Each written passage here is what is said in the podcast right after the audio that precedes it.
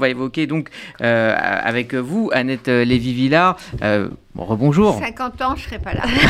Alors vous êtes grand reporter et notamment autrice de ce livre que je montre pour euh, celles et ceux qui nous regardent sur YouTube et Facebook en ce moment, Chronique du nombre de choc aux éditions de l'Observatoire. C'est un livre qui revient sur la manière dont le mouvement MeToo a secoué la planète. Il est apparu donc il y a 5 ans, presque jour pour jour. C'était le 5 octobre 2017. 2018. 2018, pardon. le New York Times publie donc une enquête dans laquelle euh, des, femmes euh, accusaient la, figure Harvey euh, Weinstein de harcèlement, d'agression sexuelle, des témoignages qui ont libéré la parole j'allais dire pas forcément dans le monde, mais en tout cas dans tout l'Occident.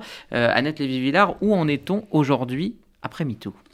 Écoutez, il faut qu'on regarde l'ensemble de, de, la planète, en effet, parce que comme j'avais l'audace de le dire quand j'ai fait ce livre juste dans la foulée de, des articles du New York Times et du début du mouvement euh, en Amérique. C'est parti de Hollywood. Il faut rappeler des, actrices euh, de cinéma. Pas, c'est un mouvement qui est parti d'en haut, c'est-à-dire des stars. Mais euh, à l'époque, on ne pensait pas que c'était une révolution. moi, j'ai mis révolution avec un point d'interrogation parce que tout le monde se moquait de moi en disant c'est pas une révolution, ça va retomber. Y compris mon éditrice que je salue ici qui m'a dit ma pauvre chérie, mais tout c'est fini. J'insiste pour le dire parce qu'elle a dit oui ok tu as fait un livre mais cette histoire est finie cette histoire est le contraire de finie comme on peut le voir. Elle est planétaire c'est-à-dire qu'il y a eu partout partout dans le monde des mouvements MeToo qui ont euh, fait changer les lois ont fait changer des prises de conscience ont fait bouger énormément de choses avec des, rythmes différents bien sûr je je sais pas comment ça se passe en Corée du Sud euh, ou à la Mecque, mais partout, il y a des femmes qui ont dit euh, il faut changer les choses, ça ne peut pas continuer, on ne peut pas se taire sur le harcèlement sexuel. Euh, la question du consentement, par exemple, en France, a été posée tout de suite. quand une femme dit non, c'est non. Nous, on avait des t-shirts dans les années 70 avec ça. Quand, je dis non, c'est non. Eh ben, c'est toujours la même question, c'est le consentement.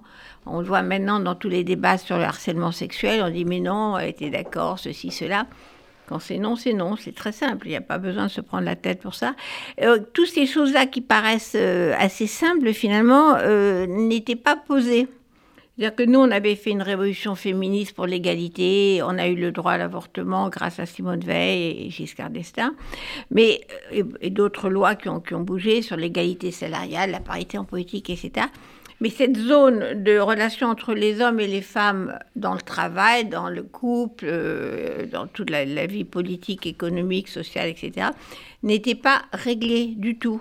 C'est-à-dire que quand je dis consentement, c'est euh, quelle est la ligne euh, quand une femme ne veut pas Est-ce qu'on voilà, on voit la question de de ce qui se passe avec Poivre d'Arvor, PPDA aujourd'hui, où presque une centaine de femmes euh, mm, mm. Euh, portent plainte ou, du moins témoignent. si elles ne portent pas plainte, elles témoignent de ce qui s'est passé. Et c'est exactement cette ligne très très bizarre de quand on dit non, c'est non, est-ce qu'on entend le non, etc.